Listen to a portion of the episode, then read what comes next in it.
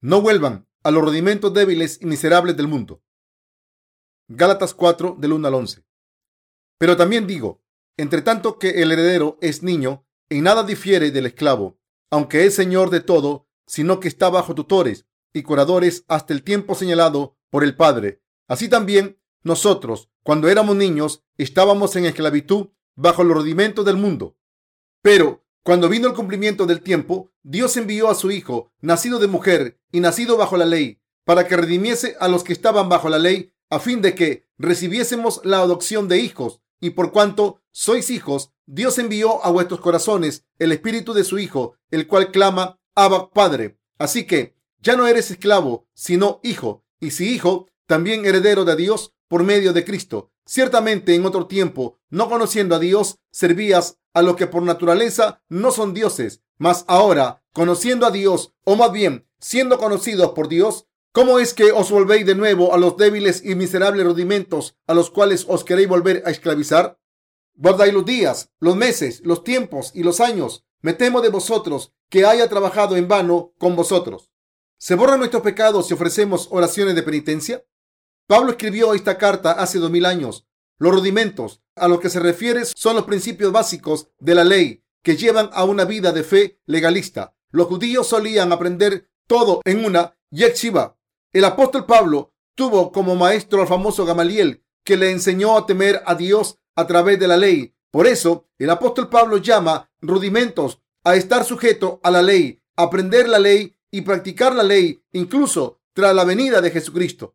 Pablo creyó en el Evangelio del agua y el Espíritu y dijo, entre tanto que el heredero es niño, en nada difiere del esclavo, aunque es señor de todo, sino que está bajo tutores y curadores hasta el tiempo señalado por el Padre. Lo que el apóstol Pablo nos quiere decir en este pasaje es que debemos creer en el Evangelio del agua y el Espíritu y convertirnos en hijos de Dios para heredar el dominio del cielo. Antes de conocer al Señor, estábamos sujetos a la ley y necesitábamos un Salvador desesperadamente. Sin embargo, mucha gente todavía tenía fe legalista. Aún creyendo en Jesucristo, intentaban cumplir todos los estatutos de la ley, las fiestas y el sabbat, tal y como está escrito en Gálatas 4 del 10 al 11. Guardáis los días, los meses, los tiempos y los años. Me temo de vosotros que haya trabajado en vano con vosotros. El pueblo de Israel en el Antiguo Testamento observaba las fiestas como la Pascua, la fiesta del pan sin levadura y la fiesta de la cosecha. Los legalistas decían que incluso en la era del Nuevo Testamento, los santos de la iglesia de Dios debían observar tales fiestas del Antiguo Testamento y el Sabbat y que podían convertirse en el pueblo de Dios solo si se circuncidaban.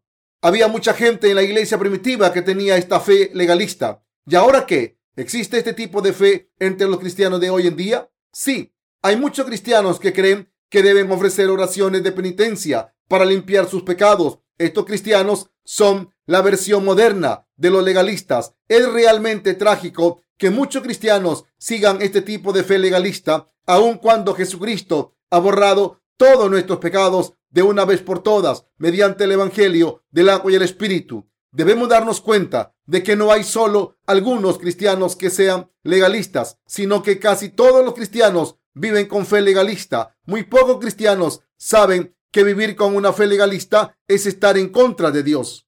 Los que dicen ser buenos cristianos, los que dicen que hay que cumplir la ley de Dios o creen que su salvación se completa si creen en la doctrina del arrepentimiento o en la doctrina de la santificación incremental, viven con una fe que es completamente distinta a la verdad del Evangelio del agua y el Espíritu. Por tanto, todos nosotros debemos dejar de lado la fe legalista y creer en el Evangelio del agua y el Espíritu. ¿Significa esto que la era del Nuevo Testamento, la ley, no tiene ningún valor para los cristianos?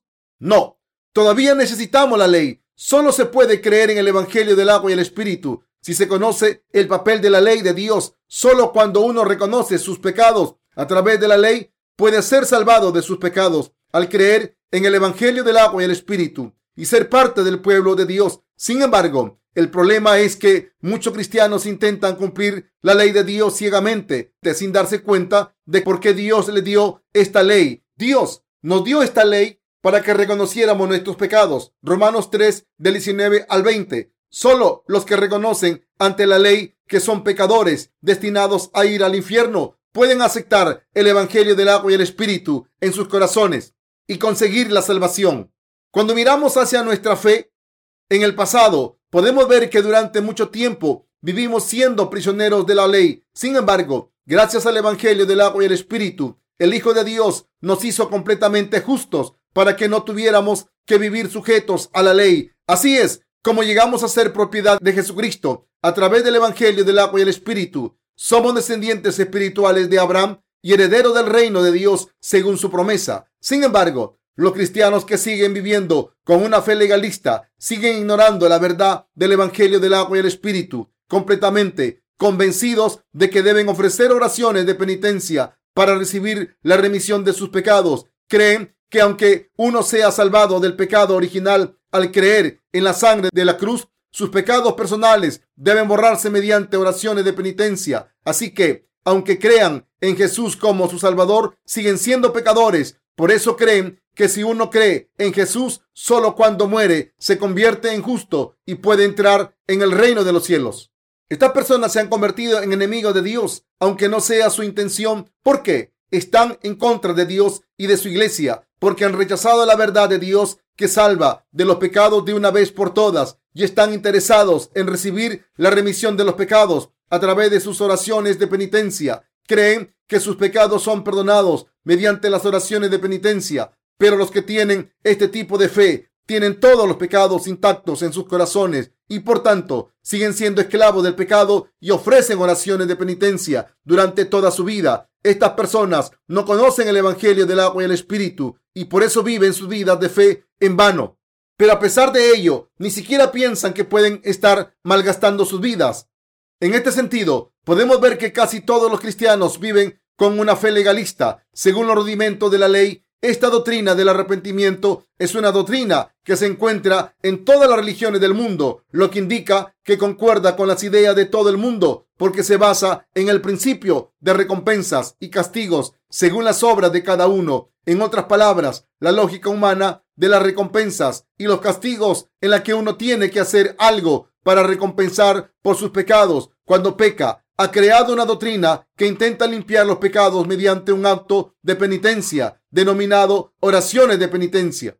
Sin embargo, los que siguen esta doctrina creen en Jesús en vano. La bendición que Jesús les quiere dar es la remisión de los pecados de una vez por todas. Quiere que estén sin pecado y sean justos, convertirlos en hijos de Dios. Todo ello mediante el Evangelio del agua y el Espíritu. Pero aún así, esta gente no conoce el verdadero evangelio y siguen teniendo pecados en sus corazones, por lo que siguen atormentados por sus pecados todos los días y al final irán al infierno. Como todavía tienen pecados en sus corazones, no pueden convertirse en el pueblo de Dios, como hay muchos pecados escritos en las tablas de sus corazones. Jeremías 17.1. No pueden decir a Dios, no tengo pecados, soy justo. En los corazones de estas personas no está ni la palabra dando testimonio de la remisión de sus pecados, ni el Espíritu Santo. Como esta gente sigue siendo ciega espiritualmente, cree en Jesús en vano, con falsas esperanzas, pensando, creo en Jesús y por eso algún día estaré sin pecado. Toda esta gente tiene en común que todavía son pecadores y por culpa de sus pecados viven bajo el yugo de la ley. ¿Qué podemos hacer por esas personas? El apóstol Pablo rechazó la fe de los que insistían en que únicamente se podían convertir en hijos de Dios mediante la circuncisión antes de intentar predicar el Evangelio del agua y el Espíritu a los cristianos de hoy en día. Debemos enseñarles que no pueden recibir la remisión de los pecados solo ofreciendo oraciones de penitencia. Preguntemos a los que creen que pueden ser perdonados mediante oraciones de penitencia. ¿De verdad desaparecieron sus pecados cuando ofrecieron oraciones de penitencia?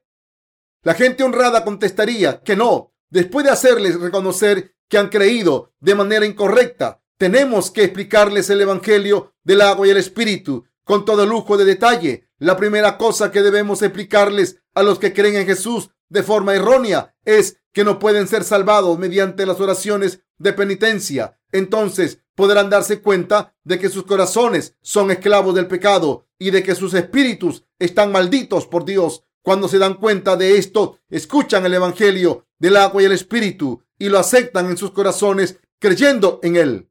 Debemos enseñar a todos los que confían en sus oraciones de penitencia que solo el Evangelio del agua y el Espíritu puede borrar todos sus pecados y hacerles gente de Dios. Sin embargo, para ello debemos hacerles ver que con sus creencias legalistas no han recibido la remisión de los pecados de manos de Dios y tenemos que hacerles admitir que esta remisión de los pecados no se puede recibir mediante oraciones de penitencia. Entonces, también se darán cuenta de lo que la Biblia quiere decir, lo que la Biblia quiere decir con porque la paga del pecado es muerte, mala dádiva de Dios es vida eterna en Cristo Jesús, Señor nuestro. Romanos 6:23. Y volverán al verdadero evangelio del agua y el espíritu. Esto se debe a que solo entonces entenderán la falacia de su fe y entenderán que el evangelio del agua y el espíritu, la verdad de la salvación, es el evangelio que les salva del pecado. Si se admite que Jesús ha borrado los pecados a través del bautismo recibido de Juan el Bautista y al derramar su sangre en la cruz, recibiremos abundantes bendiciones espirituales. Todos creerán en Jesucristo cuando se den cuenta de que Dios ha borrado sus pecados completamente con el Evangelio del agua y el Espíritu. Debemos entender la falacia de la fe legalista. Solo cuando creemos en el Evangelio del agua y el Espíritu, la verdadera salvación se consigue en nuestros corazones. El libro de Gálatas nos enseña muchas verdades. A través de la palabra de Gálatas podemos enseñar a la gente de todo el mundo que acaba de recibir el Evangelio del agua y el Espíritu que la fe legalista de los defensores de la circuncisión es incorrecta. Además, a través de esta palabra podemos enseñarles por qué la fe legalista de hoy en día, expresada en la doctrina de las oraciones de penitencia, es incorrecta. Y al hacer esto, la luz de la verdad del Evangelio del agua y el Espíritu brillará aún más. Así el conocimiento de esta palabra de Gálatas es absolutamente indispensable cuando los que creen en el Evangelio del agua y el Espíritu intentan predicar su fe a los que tienen fe legalista. Para los que acaban de creer en el Evangelio del agua y el Espíritu, el libro de Gálatas será la espada del Espíritu que afirma la verdad de la salvación y desecha las falsas doctrinas, nuestros hermanos, hermanas y compañeros de todo el mundo que acaban de conocer el Evangelio del agua y el Espíritu a través de nuestros libros, probablemente no sepan qué decir cuando predican este verdadero Evangelio a los pecadores. Cristianos con los que conviven, en concreto, cuando predican el Evangelio a los que siguen ofreciendo oraciones de penitencia, suelen estar confusos porque no saben qué predicar primero. Sin embargo, está claro que los que tienen el Evangelio del agua y el Espíritu pueden sanarles de sus creencias dañinas.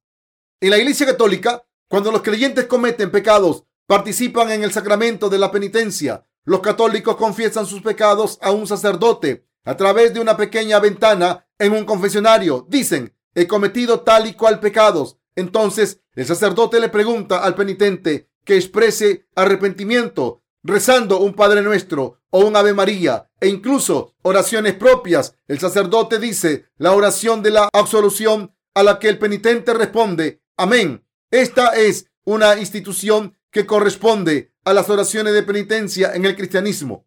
Sin embargo, borran tanto los protestantes como los católicos sus pecados al participar en el sacramento de la penitencia u ofreciendo oraciones de penitencia? No, en absoluto. Los pecados no se borran por este método y estas creencias, pero a pesar de ello, los cristianos de hoy en día creen en Jesús como su Salvador por su propia conveniencia, sin conocer el Evangelio del agua y el Espíritu. Creen que el Jesús crucificado es su Salvador, pero intentan borrar sus pecados mediante oraciones de penitencia. Piensan que sus pecados desaparecerán si rezan lo suficiente. En otras palabras, creen en Jesús como un elemento religioso. Por eso siguen siendo pecadores, aunque digan creer en Jesús como su Salvador. Durante los comienzos de la iglesia, los santos de las iglesias de Galacia recibieron la circuncisión para evitar que los no creyentes los persiguieran. Buscaban la aprobación de los judíos que no creían en Jesús y por eso siguieron la tradición del judaísmo. Estas personas no querían seguir la voluntad de Dios ni crecer en su fe, solo querían evitar por todos medios que les persiguieran por tener fe en Jesús. Sin embargo, se habían estado bajo la maldición de la ley antes, pero más tarde conocieron el Evangelio del agua y el Espíritu y creyeron en él como la verdadera salvación, solo era cuestión de tiempo que muchos amigos, compañeros y familiares les persiguieran. Deben entender que incluso en la iglesia de Dios hay muchos que no son gente de Dios de verdad. Es natural que los que no son parte del pueblo de Dios nos persigan por nuestra fe en Jesús. El apóstol Pablo también era judío, pero se convirtió y creyó en Jesucristo y por eso los judíos lo persiguieron e intentaron matarlo. Por eso el apóstol Pablo dijo, porque la palabra de la cruz es locura a los que se pierden, pero a los que se salvan, esto es a nosotros, es poder de Dios. Primera de Corintios 1:18. La palabra de la cruz se refiere a la verdad de que el Señor vino a la tierra tomó todos los pecados destinados a ser castigados por la ley justa a través de su bautismo. Fue crucificado, se levantó de entre los muertos y así nos ha salvado de todos los pecados. Esta palabra de la cruz no se refiere a la muerte de Jesucristo en la cruz, sino a la verdad del Evangelio que dice que Jesús nos ha salvado de todos nuestros pecados al cargar con los pecados de la humanidad y morir en la cruz por ellos esto también significa que una vez que creímos en el Evangelio del agua y el Espíritu, somos perseguidos por nuestra fe en Jesús. Si somos el pueblo de Dios al creer en el verdadero Evangelio, solo es cuestión de tiempo que la gente del mundo nos odie y que incluso nuestros familiares y amigos nos detesten después de recibir la remisión de los pecados al creer en el Evangelio del agua y el Espíritu. ¿No se volvieron contra ustedes sus familias? Una vez nacimos de nuevo al creer en este verdadero Evangelio y recibimos la remisión de nuestros pecados, nos encontramos con gente que no está de acuerdo con nosotros y nos odia sin ningún motivo. Los que no han recibido la remisión de los pecados tienen espíritu maligno dentro y por eso nos odian sin ninguna razón aparente. A los que hemos encontrado a Jesús al creer en el Evangelio del agua y el Espíritu, nos persiguen tanto físicamente como espiritualmente, del mismo modo en que Ismael persiguió a Isaac en el Antiguo Testamento. Pocos cristianos saben que sus pecados no se borran a través de oraciones de penitencia. Por tanto, para echar abajo sus creencias erróneas, debemos enseñarles a entender que las oraciones de penitencia no valen para nada. Para ello, tenemos que preguntarles, hace 10 años que crees en Jesús, pero todavía tienes pecados en tu corazón. ¿Desaparecieron tus pecados a través de tus oraciones de penitencia? Entonces, Deben decirles que sus pecados no han sido borrados simplemente por ofrecer oraciones de penitencia cada vez que cometen uno. Cuando creyeron en Jesús al principio, probablemente sus corazones fueron liberados. Cuando pensaban en Jesús, sus corazones se llenaban de gratitud y se sentían como si sus corazones se limpiaran después de ofrecer oraciones de penitencia. Sin embargo, después de muchos años de creer en Jesús, se dieron cuenta de que sus pecados seguían amontonándose y que no desaparecían aunque ofrecieran oraciones de penitencia. ¿No es así? Así que, en general, aunque los cristianos están ilusionados cuando van por primera vez a la iglesia, después de un tiempo acaban convirtiéndose en fariseos hipócritas. Para poder ser salvados de todos nuestros pecados, debemos creer en el Evangelio del agua y el Espíritu que el Señor nos ha dado. Si todavía tienen pecados en sus corazones, a pesar de creer en Jesús, se debe a que la palabra del Evangelio del agua y el Espíritu no está en sus corazones. A no ser que tengan fe en el verdadero Evangelio, acabarán yendo a la iglesia por obligación y consecuentemente se convertirán en hipócritas sin darse cuenta de lo que les ha pasado. Así que cuando nos reunimos y hablamos con gente que ha vivido una vida religiosa durante mucho tiempo, podemos ver que está mal creer en la doctrina del arrepentimiento o en la doctrina de la santificación incremental, en las que ellos confían según su fe, después de haber tenido esta religión durante muchos años, deberían alcanzar el mayor grado de santificación, pero la verdad es que sus corazones siguen teniendo pecado y cuando se encuentran con algún problema se lamentan diciendo, ¿qué hago ahora? ¿Qué hago? Al haber creído en doctrinas sin fe en el Evangelio del agua y el Espíritu, son pecadores a los ojos de Dios y por tanto no pueden mantener sus convicciones sobre tales doctrinas. El que sus corazones sigan teniendo pecado es una prueba de que no han sido salvados todavía. Por tanto, cuando predicamos el Evangelio a los cristianos, tenemos que hacerles saber que es mentira que la remisión de los pecados se reciba mediante oraciones de penitencia. Si todavía están ofreciendo oraciones de penitencia, todavía viven con una fe legalista. Si la gente cree que sus pecados se borran ofreciendo oraciones de penitencia, seguirán, seguirá haciéndolo una y otra vez porque creen que si no lo hacen tendrán pecados en sus corazones. Así que todos los días la mayoría de los cristianos intentan no cometer pecados, pero acaban pecando una y otra vez. Por tanto, tienen que ofrecer oraciones de penitencia día tras día. Se convierten en gente extraña, siendo un día justos y el otro pecadores. Y vuelta a empezar. Por eso la Biblia dice, sus pantanos y sus lagunas no se sanearán, quedarán para salinas. Ezequiel 47, 11. Debemos dejar claro a esta gente que su fe les hará ser pecadores y les llevará a la muerte. Los que creen en el Evangelio del agua y el Espíritu ya no están bajo el yugo de la ley. El apóstol Pablo dijo a los santos de Galacia, pero también digo, entre tanto que el heredero es niño, en nada difiere del esclavo, aunque es señor de todo, sino que está bajo tutores y curadores hasta el tiempo señalado por el Padre. Gálatas 4, del 1 al 2, también dijo que cuando somos salvados al creer en el Evangelio del agua y el Espíritu, no estamos bajo tutores. En otras palabras, cuando nacemos de nuevo a través del verdadero Evangelio, no recibimos la remisión de los pecados al ofrecer oraciones de penitencia, ni al observar el Sabbat, y mucho menos por observar la Pascua judía o las otras festividades del Antiguo Testamento. Ahora que hemos recibido la remisión de los pecados al creer en el Evangelio del agua y el Espíritu, vivimos por fe en Dios como Él mismo dijo, los justos vivirán de la fe. En otras palabras, vivimos creyendo que el Señor es nuestro Salvador y que ha borrado todos nuestros pecados. Así son la vida de los justos. Después de entender que el Señor nos ha salvado completamente a través del Evangelio del agua y el Espíritu, podemos tener la fe verdadera en Él, en su palabra y en sus buenas intenciones con nosotros. Los que viven con una fe legalista no han pasado de la fe elemental de la religión denominada cristianismo. Son básicamente diferentes de los que viven con la verdadera fe. Los que creen en el Evangelio del agua y el Espíritu tienen la fe correcta, pero los cristianos que creen que la remisión de los pecados se recibe ofreciendo oraciones de penitencia viven vidas de fe sin darse cuenta de que la ira de la ley caerá sobre ellos. La ira de la ley traerá la muerte eterna.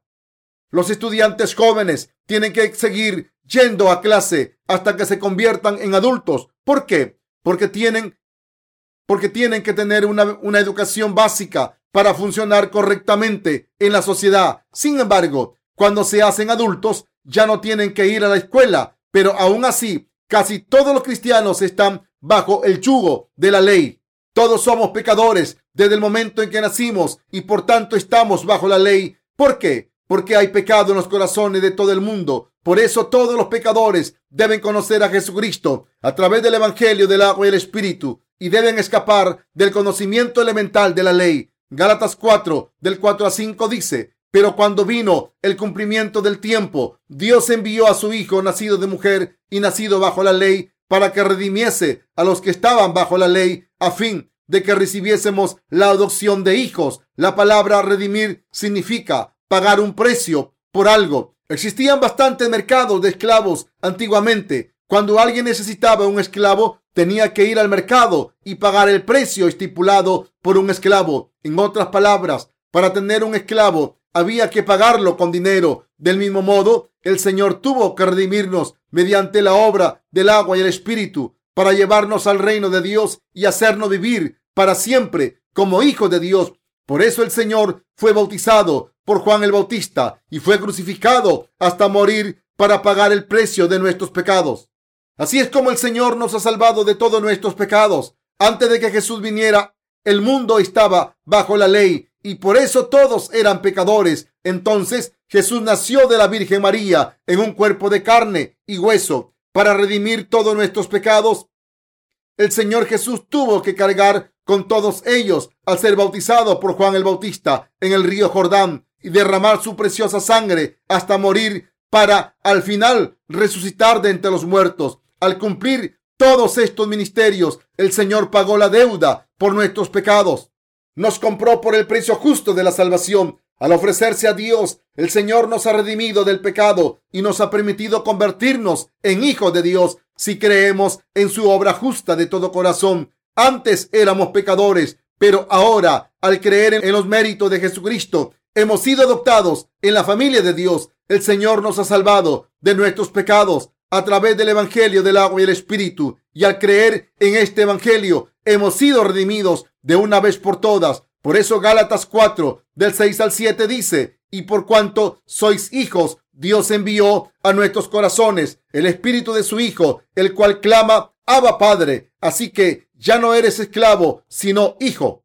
Y si hijo, también heredero de Dios por medio de Cristo. El Señor nos ha redimido de nuestros pecados. Quien crea en esta verdad puede ser salvado de todos sus pecados y convertirse en hijo de Dios. Además, Dios envió al Espíritu Santo para que viviera en nuestros corazones y nos permitió llamarle Abba Padre. Por tanto, ya no somos esclavos, sino hijos. Y si somos hijos, entonces somos herederos de Dios. En otras palabras, si somos hijos de Dios, somos herederos de todo lo que Dios tiene. Como Dios vive para siempre, nosotros también viviremos para siempre. Al salvarnos, Dios nos ha permitido disfrutar todo su esplendor y gloria y nos ha dado todo lo que tiene. Por eso somos hijos de Dios por la fe en el Evangelio del agua y el Espíritu. Ahora los que creemos en el Evangelio del agua y el Espíritu no somos esclavos sometidos al rudimento de este mundo, ni somos amigos de los que no han nacido de nuevo. El Señor dijo en los Salmos, Bienaventurado el varón que no anduvo en consejo de malos, ni estuvo en camino de pecadores, ni en silla de escarnecedores se ha sentado. Salmos 1.1. Los justos nunca se unen a los pecadores para trabajar juntos, ni deben hacerlo. Y si lo hicieran, no saldría bien. Los que han nacido de nuevo a través del Evangelio del agua y el Espíritu, no solo no pueden trabajar con los no creyentes, sino tampoco con los cristianos legalistas. Si han recibido la remisión de sus pecados de verdad, entonces habrán comprobado que son incompatibles con la gente del mundo. Si por el contrario siguen haciendo lo mismo que la gente del mundo, deben darse cuenta de que están corruptos y deben arrepentirse cuanto antes posible porque se están convirtiendo en un instrumento del diablo. Una vez hemos conocido al Señor a través de la palabra del Evangelio, del agua y el Espíritu, tuve que despedirme de mis antiguas compañías con las que había vivido mi vida de fe, aunque me pedían que me quedara y trabajara con ellos. Yo les dije, no, lo siento, pero no puedo. No os odio, pero no puedo estar con vosotros. Si el Evangelio del agua y el Espíritu que os predicaba es el correcto, deberías haber creído en él. A no ser que creáis en este Evangelio, no puedo seguir entre vosotros. Si tuviera que trabajar con ellos, sería un mentiroso. Si me hubiera unido a ellos y trabajado con los legalistas o los que afirman que la remisión de los pecados se recibe a través de oraciones de penitencia, significaría que apruebo sus mentiras y por eso no puedo colaborar con ellos. Sin embargo, hay muchos evangelistas que colaboran con los legalistas sin pensarlo dos veces. Esta gente finge ser espiritual, pero en realidad explotan económicamente a sus seguidores. Yo nunca podría hacer esto. Cuando me encontré con mis amigos no creyentes después de nacer de nuevo, pude ver a primera vista que nunca podría estar con esa gente. Como éramos amigos desde la infancia, estaba muy unido a ellos, pero cuando descubrí que su fe era demasiado básica, me sentí avergonzado e incómodo con ellos. Por supuesto, no estoy diciendo que deban aislar, que deban aislarse del mundo, pero no es positivo tener amistades espirituales con sus antiguos amigos cuando intentan predicar el Evangelio a sus amigos que solo se acuerdan de cómo eran ustedes en el pasado, no aceptarán la verdad del Evangelio del agua y el Espíritu fácilmente, porque sus recuerdos les impedirán creer en la verdad. Por eso el Señor dijo, mas Jesús les decía, no hay profeta sin honra, sino en su propia tierra y entre sus parientes y en su casa. Marcos 6:4. Así que, a menos que los olviden, no podrán servir al Señor, no podrán seguirle ni predicar el Evangelio. La Biblia dice que Abraham dejó su patria, su familia y la casa de su padre para seguir la palabra de Dios. Del mismo modo, a no ser que olvidemos nuestras relaciones pasadas, no podemos seguir la palabra de Dios. Así que es absolutamente indispensable que no estemos esclavizados por los legalistas o la gente del mundo. No debemos colaborar con ellos. Por eso el apóstol Pablo reprendió a los santos de Galacia y les avisó, ahora que conocéis el Evangelio del agua y el Espíritu, ¿cómo es que queréis volver a los rudimentos débiles y miserables? Para traducir este mensaje en términos modernos, la Biblia dice, ¿cómo puede un nacido de nuevo querer volver al mundo y a la fe de los legalistas diciendo que la remisión de los pecados se recibe a través de las oraciones de penitencia? De este modo, el que Jesucristo viniera al mundo, fuera bautizado y muriera en la cruz para salvarnos sería en vano, dado el hecho de que Jesús no evitó la persecución o los problemas que tuvo, sino que los aguantó para poder salvarnos. ¿Cómo podemos volver al conocimiento básico, someternos a los legalistas y vivir contentos así? No debemos hacer eso. Si los nacidos de nuevo quieren ser siervos, deben ser siervos de la justicia y no del pecado, del diablo o de los legalistas. El apóstol Pablo dejó claro que no debemos estar esclavizados a los que no son justos.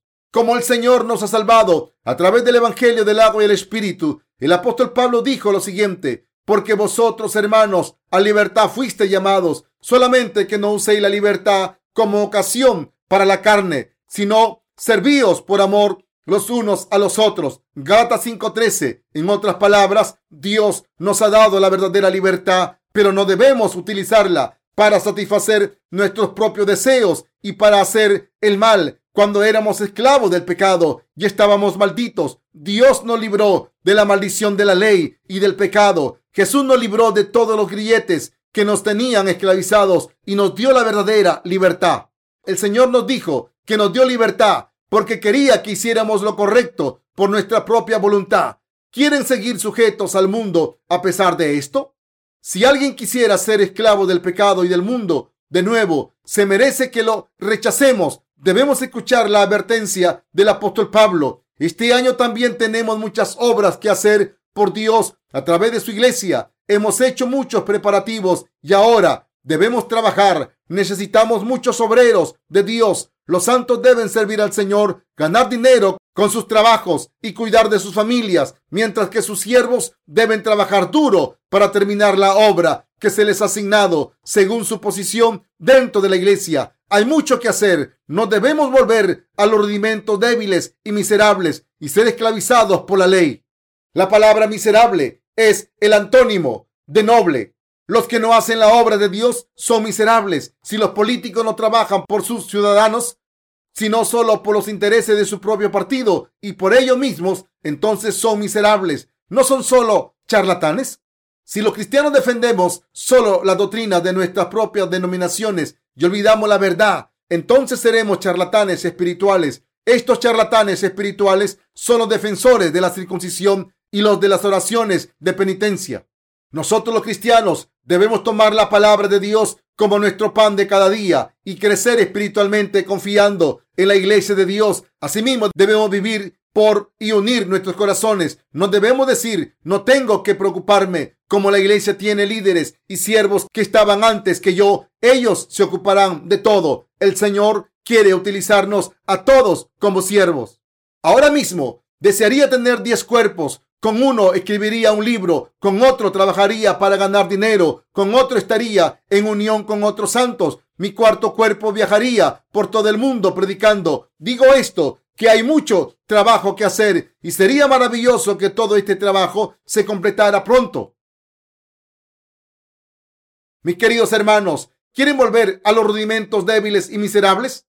¿Quieren volver a estas creencias legalistas afirmando que la remisión del pecado original se recibe al creer solamente en la sangre de Jesús en la cruz y que la remisión de los pecados personales se recibe ofreciendo oraciones de penitencia?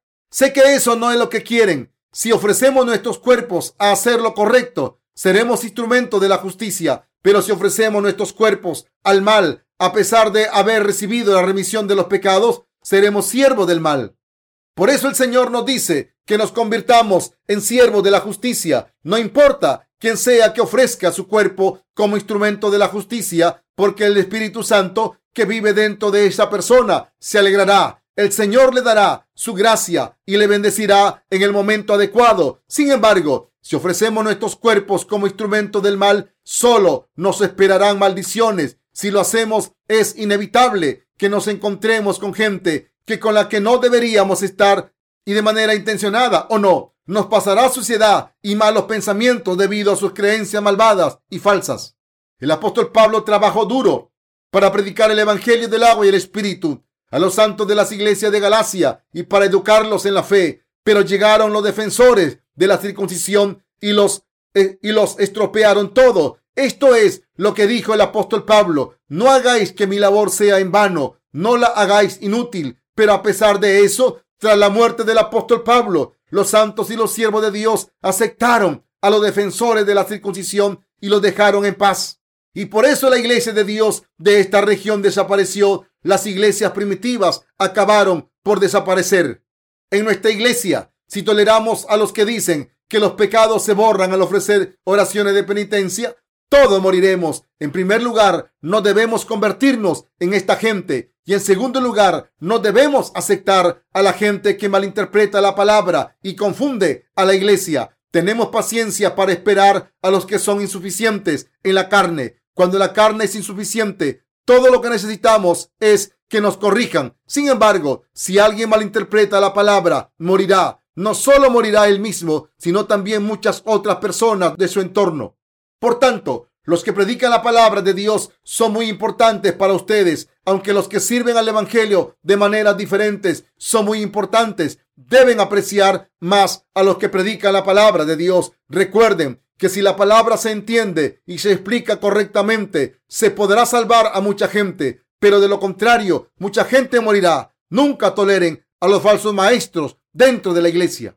Ahora, no debemos volver al conocimiento básico para no vivir una vida de fe legalista. Nosotros no debemos tolerar estas creencias. Siempre debemos vivir por nuestra fe en el Evangelio del agua y el Espíritu. Al vivir por nuestra fe en el Evangelio del agua y el Espíritu, debemos predicar este verdadero Evangelio a todavía más países. Para predicar este Evangelio por todo el mundo, debemos vivir por fe hasta el día en que estemos en la presencia del Señor les pido que dediquen sus cuerpos y sus corazones a ayudar a difundir el Evangelio. Yo también doy gracias al Señor. Ahora estoy cumpliendo lo que se me ha confiado según mi posición para que las flores del Evangelio florezcan. Creo que ustedes también cumplirán lo que se les ha confiado hasta que las flores del Evangelio florezcan por todo el mundo. Después de haber escapado de la fe legalista de este mundo, ya comamos o bebamos, debemos vivir por la gloria de Dios Primera de Corintios 10:31. Doy gracias al Señor por salvarme de todos los pecados y por trasladarnos al reino del Hijo de Dios. Aleluya.